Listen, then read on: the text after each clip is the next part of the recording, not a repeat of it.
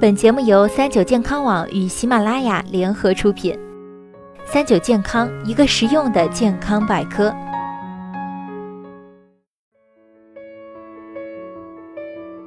嗨，大家好，欢迎收听今天的健康养生小讲堂，我是主播探探。多个高温天袭来，不少开车在外的人啊，都靠着车内的空调续命。但这里呢，探探想要提醒大家，这种舒服啊，可能隐藏着三个危害。今天呢，我们就来说一说夏天在汽车内有什么注意事项。第一个危害，上车立即关窗开空调。当车子在太阳底下暴晒后，上车时我们往往会闻到一股刺鼻的气味，这是因为车内的内饰粘合剂里含有不同程度的甲醛。高温条件下，其中的有毒物质会加速挥发，使车内充满毒气。如果外部气温上升到三十五摄氏度，封闭汽车的内部还会在十五分钟内迅速达到六十五摄氏度。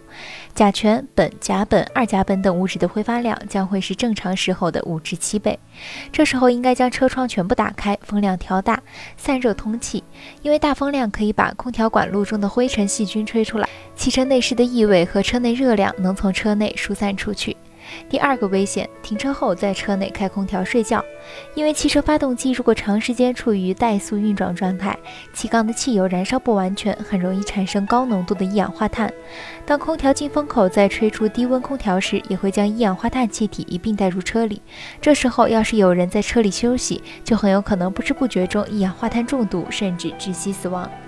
所以，为了避免不幸的发生，应尽量减少停车开空调睡觉的情况。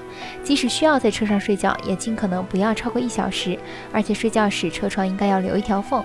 由于一氧化碳无色无味，看不见摸不着，却足以让人致命。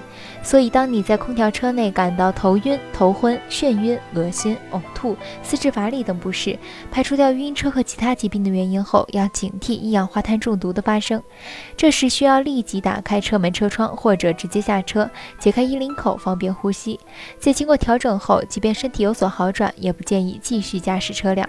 如果还是感觉到身体有不适，建议及时到医院进行检查。此外，夏天的气温较高，车内空调容易滋生带有过敏物质的病原体和微生物，引发呼吸道感染。而空调使用时也会吸进去很多灰尘，形成污垢。即使是经常清理，时间长了还是会滋生霉菌，再通过空调散发至车内。所以大家要记得定期清洗车内空调滤芯和内饰环境。空调滤芯至少一年要换两次，冬季换一次，夏季换一次，确保车内空气洁净。好了，今天的节目到这里就要和大家说再见了。我是主播探探，我们下期再见吧。